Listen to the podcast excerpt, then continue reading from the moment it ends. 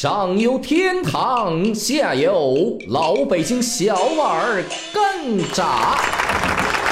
很多朋友都问我说：“你去了那么多炸酱面馆子，到底哪一家最好吃呢？”我都会斩钉截铁地说：“你好，我是韩非。韩非不是韩非子，谁听谁变瘦，谁转谁最美。”北京哪家炸酱面馆子好，我真说不出来。Goodbye。但要说出哪一家不好，我能说出一大溜来。不报名字了，不黑店啊，得罪人。为什么这么讲呢？老北京炸酱面，它既然是家常，它最好吃的一定是在老北京人的家里嘛，对不对？今天说老北京炸酱面，我心里有点虚。为什么呢？因为我的朋友圈里面有很多很多京鲁菜的大师啊。万一小的说的不对，不要打人啊！打人犯法。我倒是可以给大伙白话白话，什么样的老北京炸酱面才好吃呢？首先说它的酱，小碗干炸是标准。什么是小碗干炸呢？首先你要理解的是，它一定是小份儿小份儿做出来小碗了，对吧？我们去很多炸酱面馆子里面吃都是大锅西炸，小碗干炸符合第一个是小份儿的，另外一个就是。它的酱得干爽。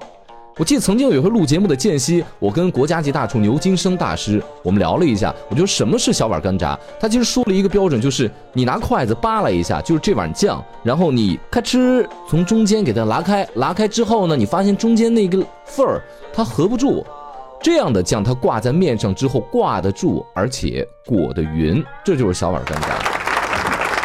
那说起这个里面的酱，我觉得北京真的是太爱吃酱了。呃，以六必居的酱为首啊，等等等等，因为炸酱面可以用很多地方的酱，不同酱厂的酱，它出来的风味都各自不太相同。呃，我觉得两种酱在里头，一个就是它的干黄酱，它属于那种味型比较厚的，负责打底，让它有那种厚重的口感；另外就是甜面酱，是咸甜口的，甜能够给这碗面增鲜。其实增鲜有另外一办法。很多师傅啊会给这面里面加点虾皮水，虾皮水同时也是可以提鲜的。炸酱面的历史也久了，我还听说过，呃，北京南北城的炸酱面炸出来的酱都有区别。比如说，说这南城的酱比较黑，它里面加酱油；北城的这个酱呢，它色儿浅，里面不加酱油，里面还搁点糖，没有那么齁。呃，跟它的这个人群的划分有关系。你想南城呢，以前。都是一些劳苦大众生活的，那大伙哪有那么多钱买肉啊，对吧？所以说呢，那个酱加点酱油比较齁，你加的酱就少，就能省点吃。北城的旗人多啊，那旗人的话，那人家在这酱上就有讲究了，人色儿浅不加酱油，同时没那么齁，你可以多搁点酱。当然，炸酱面里面也有豪华版的，比方说蟹黄炸酱面。呃，曾经有一个纪录片叫做《品味中国》，我是他的旁白，我就说到了一期一个老北京的孩子。他做一碗蟹黄炸酱面给他姥姥，他姥姥呢是阿尔茨海默症，也就是我们说的老年痴呆。他从小呢，爸妈工作忙，他跟姥姥生活，呃，他最爱吃就姥姥做的蟹黄炸酱面。而且呢，你知道这蟹黄什么时候有啊？秋后呢，秋天才会有。然后呢，就从阳澄湖那大闸蟹进京城之后，那珍贵啊！那小的时候，那你是吧？那谁家能天天吃这蟹黄啊？但他姥姥对他特好，有了蟹黄，立马给他做蟹黄炸酱面。他姥姥现在年岁大了，根本就不记得谁是谁了。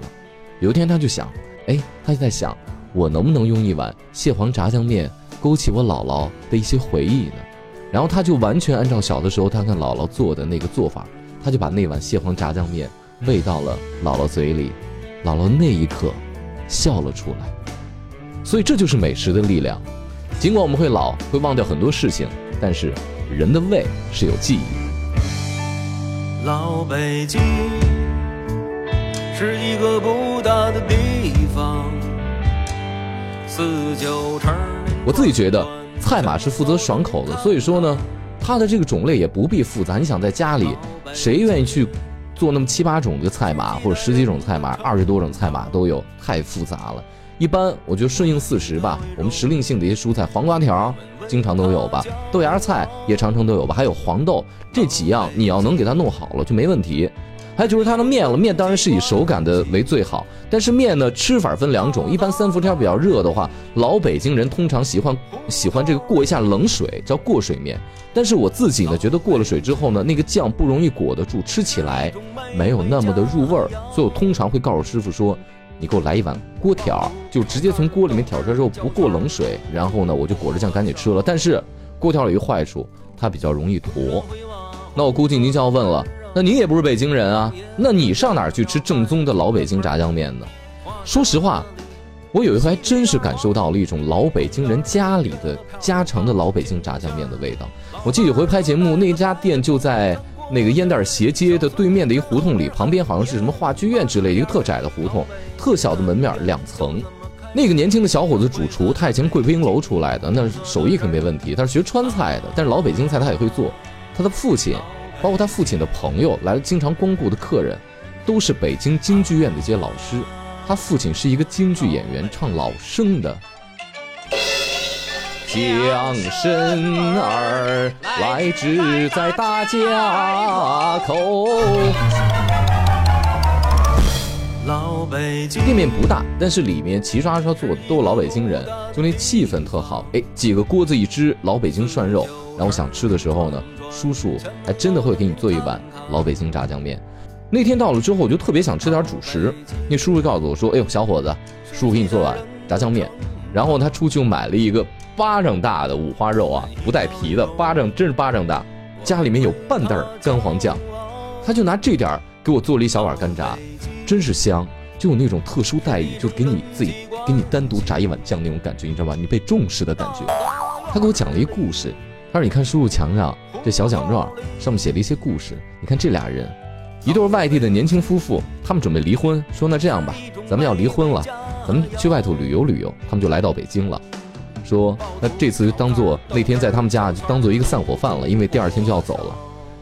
然后坐在那之后呢，叔叔觉得这这这俩人要离婚，你这样吧，你们俩先坐下来，坐在咱们吃完这碗炸酱面之后再决定离不离也行。叔叔告诉他们说，你看咱们生活啊，就像这碗炸酱面，有时候就咸了，有时候就淡了。咸了呢，你少搁点酱；要是淡了呢，你酱就多搁一点。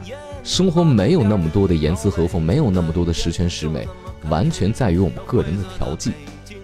结果呢，这这事儿就过去了。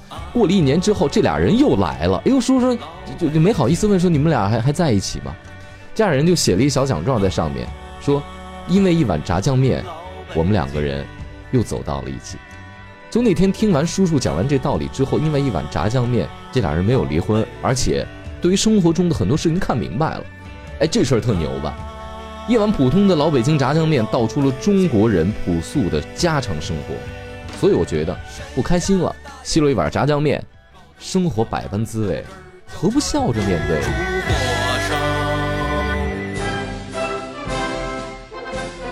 朋友们。